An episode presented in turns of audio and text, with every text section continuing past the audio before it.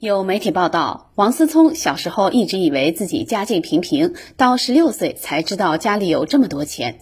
他跑去跟王健林求证，王健林回答：“这都被你发现了。”很多时候，家长对孩子会故意说低级的谎，你信誓旦旦说就去医院看看，不打针，孩子信你了。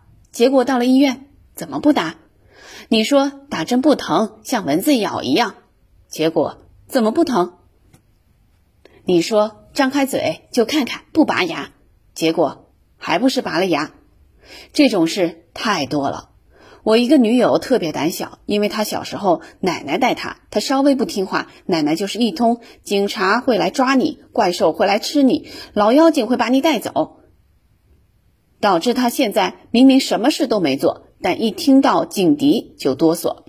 我们常常为了达到眼前的小目的，去说特别低级的谎，这太傻了，而且后果也太恶劣了。第一，孩子会对你严重不信任；第二，你的权威会迅速跌落；第三，你会给孩子造成认知混乱，典型的因小失大。我们还以为自己多机智。中国孩子多多少少都有点犹豫不决、拿捏不定、搞不清状况，也多多少少有点玩世不恭、不信任他人、不遵从规则。这一切都跟父母的不诚实密切相关，因为在孩子心里，父母是最大的权威，父母说的话就是天，是法律，是教科书。而一旦这个教科书漏洞百出，孩子的认知就会混乱，不知你哪一句是真，哪一句是假。更无法形成稳定的三观，无法对世界产生信任和安全感。有次，儿子的几个同学在我家玩，一个男生的妈妈打电话说：“我五点到家，你也五点回去。”男孩答应的很痛快，但挂了电话就说：“我妈那人天天乱七八糟的，不用管他。他说五点到家，七点能到就不错了。”我有点吃惊，才十岁的孩子就已经对妈妈完全失去了信任。而这个男孩对别人也表现出了很大的不信任，他的口头禅就是：“真的吗？不可能吧？”这真的有点糟糕了。当一个人对全世界都不信任，他可能幸福吗？不可能，因为人的大部分幸福都必须有信任打底。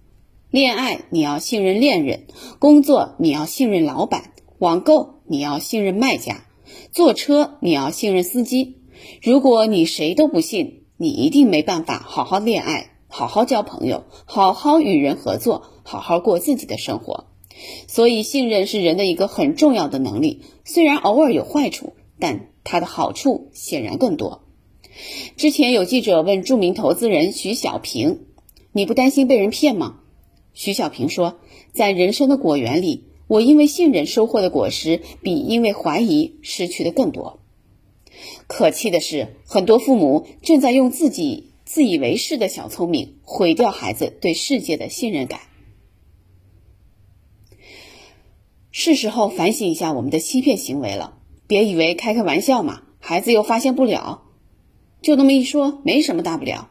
这事儿挺严重的，很可能你的不以为意，孩子一辈子都无法建立良好的内心秩序，一辈子都活得乱七八糟。所以，如果有时候有些话你不知道怎么跟孩子说，那么首先考虑实话实说。如果你下意识的想瞎编话，请先停下来问问自己：说实话不行吗？仔细思考后，你会发现，我们对孩子说的百分之九十的谎都完全没必要。绝大部分我们都可以真诚的告诉孩子真相，比如打预防针，你就告诉他会疼，但如果不打这个针，以后要打更多针，更疼。这样说就很好，比如他表现不好，你就诚实的说：“你不好，我也爱你，但我是忧伤的爱你。”没有一个孩子希望自己父母难过，所以你这句话同样可以促使他好好表现。比如“我是从哪儿来的”这个古老的问题，你完全老老实实的可以告诉孩子：“我生的，生的时候可疼了，但妈妈为了和你在一起，一点也不怕。”这就是非常好的爱国主义的教育啊！明明说真话就是最好的办法，为什么非得编个瞎话骗孩子？关键是实话实说是最简单、最容易做到的。